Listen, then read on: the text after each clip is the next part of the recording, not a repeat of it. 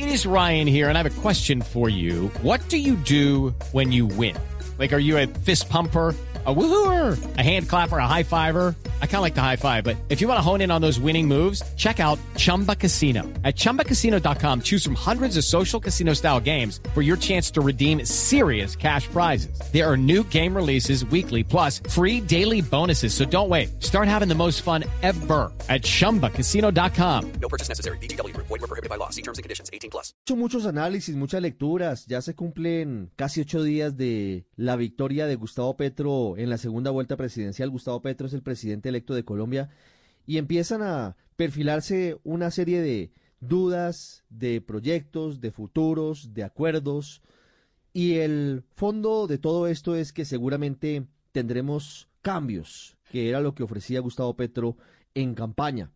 ¿De qué magnitud? ¿Hasta dónde pueden llegar esos cambios? ¿Cuál es el papel que tendría una eventual oposición a su gobierno? Es más, podríamos ampliar la pregunta. ¿Habrá oposición política inicialmente al gobierno de Gustavo Petro? Muchas preguntas, porque habrá cambios en materia diplomática, habrá cambios en el enfoque de los recursos, en materia tributaria, en, muchos aspectos. Y para hacer cambios se necesitan mayorías en el Congreso. De eso hablaremos un poco más adelante. Por eso hemos querido invitar hoy a Silvana Maya, ella es experta en política y seguridad colombiana, coordinadora en evaluación de riesgos políticos, sociales y de seguridad, experta que, además de haber estudiado Derecho y Ciencias Políticas en la Universidad de los Andes, tiene maestrías en el King's College de Londres, ha estudiado en Oxford y en otras universidades muy prestigiosas en el mundo. Hola Silvana, buenas tardes, gracias por estar con nosotros hoy en el radar. gracias por la invitación y muy contenta de estar acá. ¿Qué pueden esperar los colombianos? Ya estamos un poquito más reposados, más tranquilos, una semana después del triunfo de Gustavo Petro en las urnas.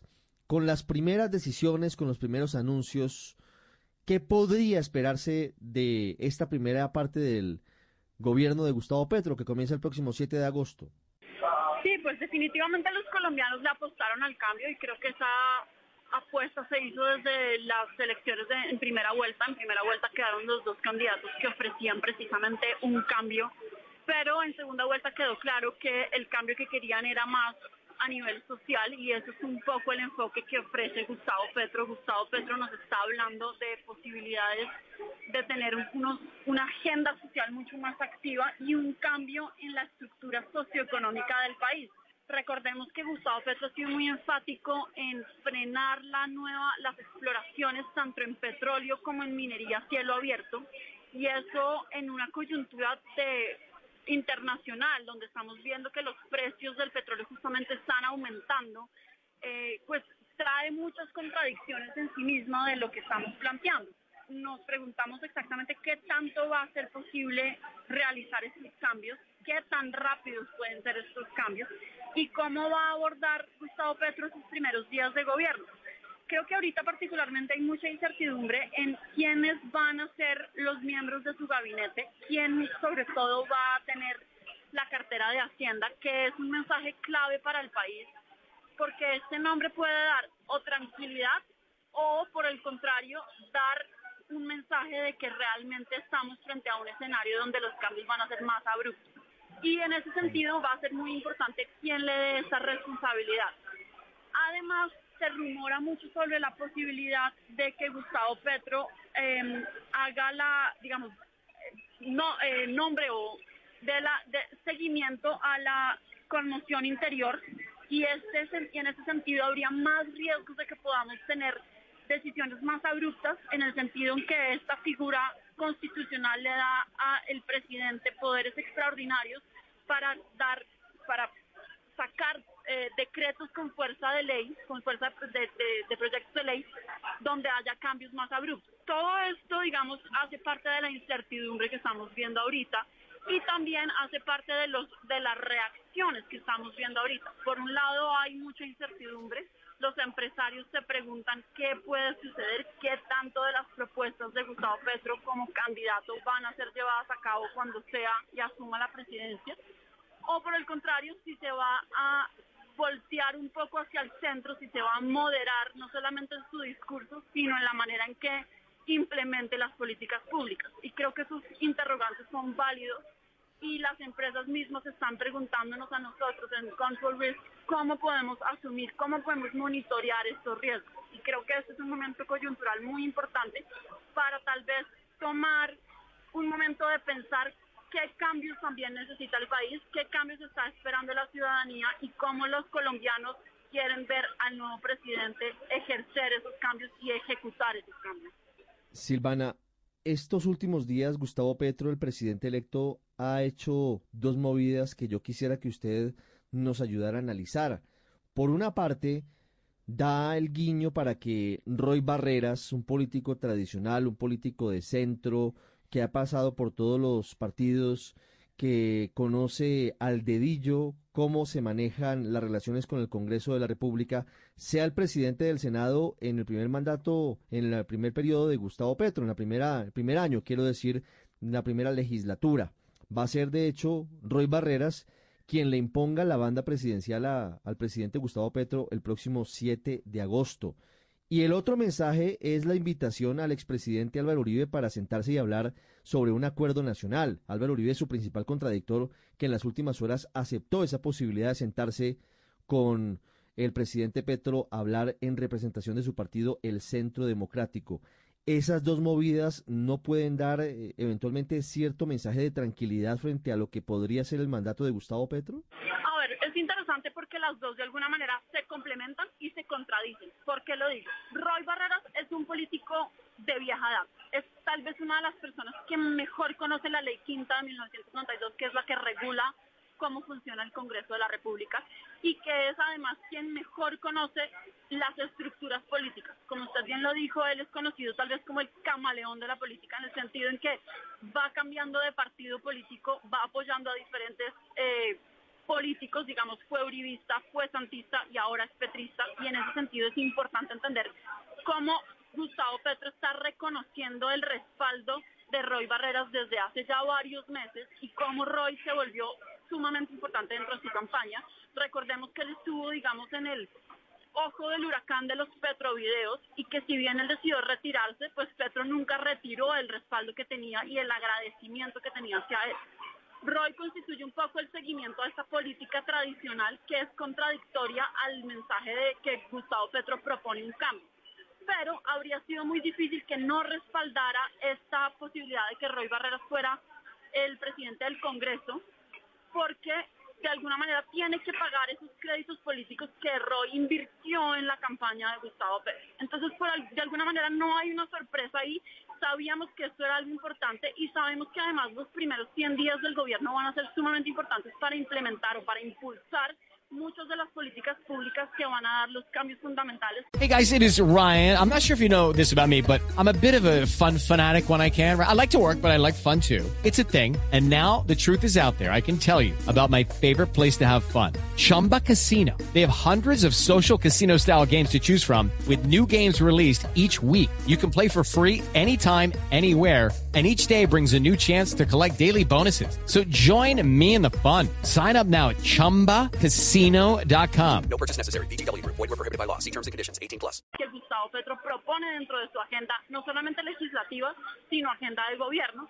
Eh, y también para el Plan Nacional de Desarrollo. Y en ese sentido, Roy va a jugar un rol fundamental, pero además es que tiene mucha cancha en el terreno político de cómo va a manejar las tensiones en el Congreso y de cómo va a manejar a la oposición, que además cabe como la pregunta de quién va a liderar esta oposición. En este momento no es muy claro quién es la cabeza visible de esta oposición, porque recordemos, Rodolfo Hernández mandó hace poco vía Twitter un mensaje que se declaraba como independiente y no como oposición. Entonces, esto acá también es interesante.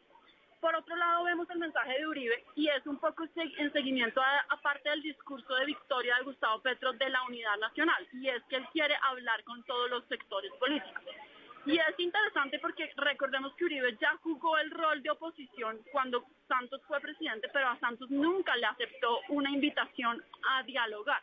Y esto creo que rompe un poquito con ese esquema y al aceptar ese diálogo nos encontramos frente a una nueva posibilidad de que el presidente electo Gustavo Petro se acerque, no necesariamente se acerque ideológicamente o se acerque en manera en materia política a Uribe, pero sí habla, abra la posibilidad de ese diálogo político, de tener, de qué rol va a jugar para jugar partidos políticos como el Partido Cambio Radical, el Partido Conservador, el Partido eh, del Centro Democrático específicamente, y cómo van a ser la oposición al gobierno de Petro. Entonces, de alguna manera, se contradicen y se complementan estos dos mensajes, tanto de unidad nacional, pero también de fortalecimiento del pacto histórico al nombrar a Roy Barreras como presidente del Congreso.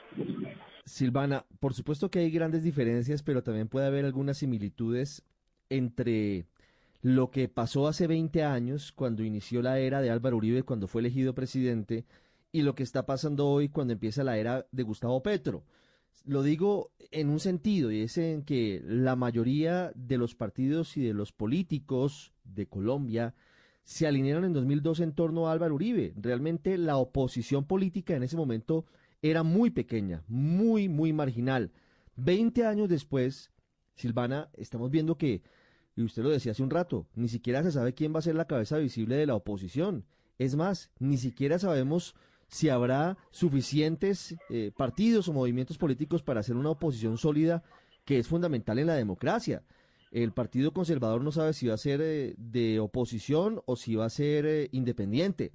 El Partido Mira, que en teoría sería llamado a ser oposición, ya dijo que será independiente. Usted lo cita, Rodolfo Hernández, que sacó 10 millones y medio de votos de antipetristas, podemos decirlo de esa manera, se declaró independiente en el Senado quería preguntarle acerca de esto. ¿Qué tan, ¿Qué tan positivo o qué tan riesgoso puede ser que Gustavo Petro tenga unas mayorías tan amplias como se vislumbra en el Congreso? Roy Barreras nos decía en las últimas horas en Blue que ya tenía 62 senadores en su bolsillo.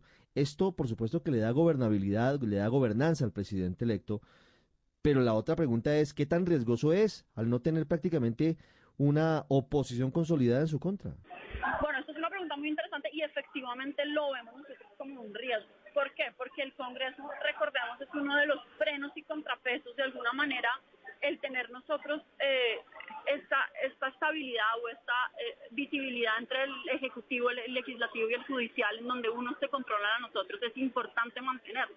Si nosotros vemos un poder legislativo muy cercano al Ejecutivo, donde no haya contradicción, donde no haya, donde no se cuestionen las ideas, donde no se cuestionen las iniciativas legislativas por parte del Ejecutivo podría ser complicado. Y en ese sentido creemos que sí puede ser difícil que no haya partidos políticos, que no haya además cabezas visibles que vayan a liderar ese, esos cuestionamientos y este control político. El control político es una de las herramientas más importantes y más efectivas, digamos, en una democracia para evitar que se cometan arbitrariedades por parte de uno de los poderes públicos. Silvana, yo quiero hacerle una última pregunta frente a los plazos, frente a los tiempos, porque Gustavo Petro llegó a la presidencia prometiendo cambio, prometiendo una serie de ideas que sin duda pues calaron profundamente al punto que obtuvo más de 11 millones de votos. Pero esas demandas están eh, ligadas a soluciones de temas que requieren presupuesto, algunos de esos mucho presupuesto.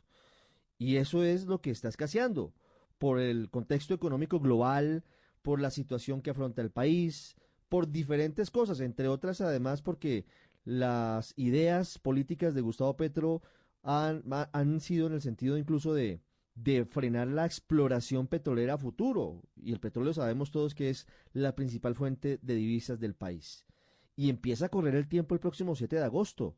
¿Cuánto tiempo de espera le podrán dar los sectores sociales que protagonizaron el año pasado, por ejemplo, las protestas y el paro al presidente Petro para cumplir las promesas de campaña? ¿Y qué pasará en caso de que él no las cumpla? Sí, esto es importante. Primero porque las propuestas sociales de Petro se estiman entre 60 y 120 billones de pesos. Y con una muy buena reforma tributaria estructural, se pensarían que se recolectaría 25 billones de pesos. Ahí vemos ya un desfase muy grande entre lo que costaría y lo que se podría recaudar en impuestos. Y ahí la, la pregunta de cómo va a llevar a cabo Petro todas sus propuestas. Y además recordemos que hay muy altas expectativas por parte de quienes votaron a Petro, que fue básicamente pues, 11, más de 11 millones de personas en Colombia apoyaron la propuesta de Petro, pero estas personas tienen altas expectativas y en nuestra opinión en su discurso de victoria, él además infló esas expectativas, dio mucha más esperanza de que esto se va a cumplir. pero si él es consecuente con lo que dijo, de frenar no solamente la exploración petrolera, sino recordemos también de minería a cielo abierto, va a ser difícil que cumpla, porque estamos en una coyuntura internacional donde los precios del petróleo siguen subiendo, donde los precios del, del carbón siguen subiendo, donde hay más demanda porque hay cierta inseguridad energética para algunos países en Europa, dada la coyuntura entre Ucrania y Rusia, que esto hace difícil que digamos que Gustavo Petro vaya a ser consecuente y vaya a cumplir el freno de sus eh, de la exploración de petróleo y de pues de hidrocarburos y de minería. Pero nosotros creemos que si en un año y medio no se han visto resultados y sobre todo no se consiguen esas ganancias rápidas en los primeros 100 días de gobierno, es posible que la gente se desencante un poco con lo que propone Petro, con lo que propuso Petro para llegar a la presidencia y se dé ese mensaje contradictorio de que las cosas no van a suceder como lo esperaban y desafortunadamente va a haber la posibilidad de que haya más eh, contradicción o, o menos apoyo dentro de la población civil a lo que propone Petro. Es un verdadero ajedrez político que tiene además componentes sociales, componentes económicos. Está jugándose mucho Gustavo Petro con la apuesta que lo ha llevado a la presidencia, sobre todo ahora que es gobierno, que es gobierno de un país complejo, difícil como Colombia. Silvana Maya de Control Risk con nosotros hoy analizando estos ocho días después de la elección de Gustavo Petro y los retos que no son menores que vienen hacia adelante. Muchas gracias por haber estado con nosotros, Silvana. Muchas gracias por la invitación. With the Lucky Land slots, you can get lucky just about anywhere. This is your captain speaking. Uh, we've got clear runway and the weather's fine, but we're just going to circle up here a while and uh, get lucky. No, no, nothing like that. It's just these cash prizes add up quick. So I suggest you sit back, keep your tray table upright, and start getting lucky. Play for free at LuckyLandSlots.com. Are you feeling lucky? No purchase necessary. Void where prohibited by law. 18 plus terms and conditions apply. See website for details.